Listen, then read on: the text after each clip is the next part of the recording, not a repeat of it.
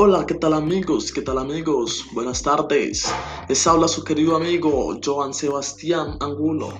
Y en esta ocasión les vengo a hablar sobre las barras bra, un artículo de opinión que les va a parecer seguramente muy interesante. Así que vamos allá. Pero ustedes se preguntarán, ¿quiénes son estos individuos sin capucha que al aire libre nos intimidan cada vez que el equipo de nuestros amores lo da todo en la cancha? Bueno, aquí se los contaré. Las barras bravas se convierten para quienes asisten a la misma, decía uno de los líderes de la reconocida barra, Barón Rojo, en una entrevista para el canal Telepacífico Noticias, en una familia para quienes las integran.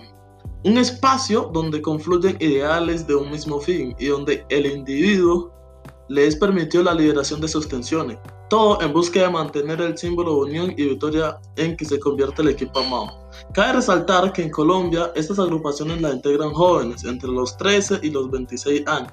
Sin embargo, tanto en el país como en el mundo tienen una tendencia a unos rasgos, unos rasgos muy marcados como lo son el nacionalismo, el sentido del honor asociado con la capacidad de pelear esto hombre contra hombre. Cabe resaltar que los enfrentamientos no solo se dan entre barras del mismo equipo, de, de diferentes equipos, sino dentro de la misma organización.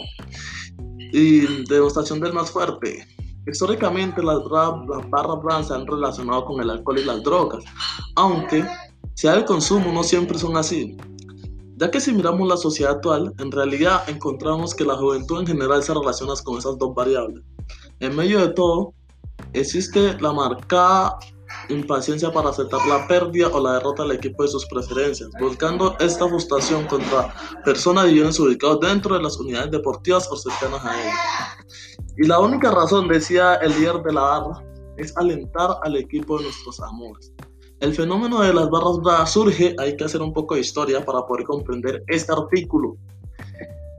A mediados de los años 70, en Inglaterra, donde, donde los fanáticos convirtieron este juego en una rivalidad a muerte contra sus adversarios.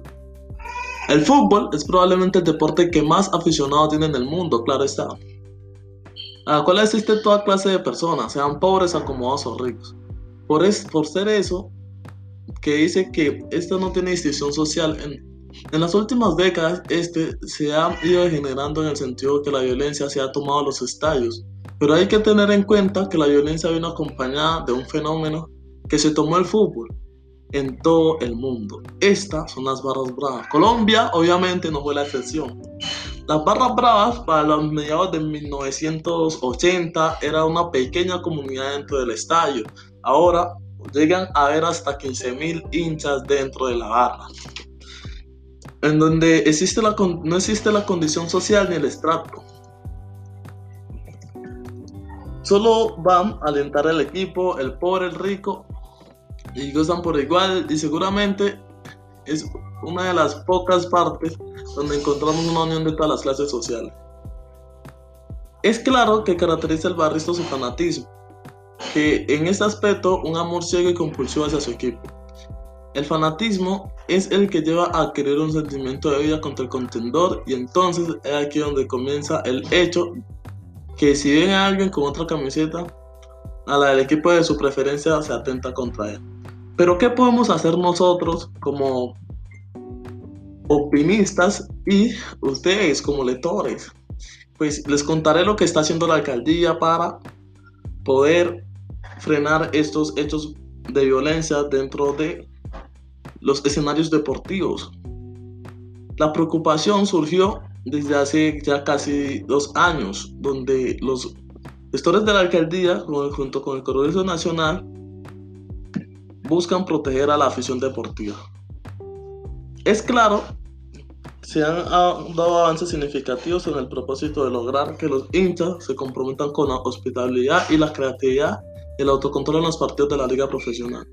Por este motivo, Jorge, uno de los gestores de paz que tiene la alcaldía, mantiene firme su propósito de lograr que las llamadas barras bravas de los equipos del Valle y del resto del país se conviertan en los estadios en un lugar sagrado simplemente para disfrutar del buen fútbol. ¿Qué tal amigos? ¿Qué tal le pareció esta columna de opinión? Con esto cerramos, cerramos de manera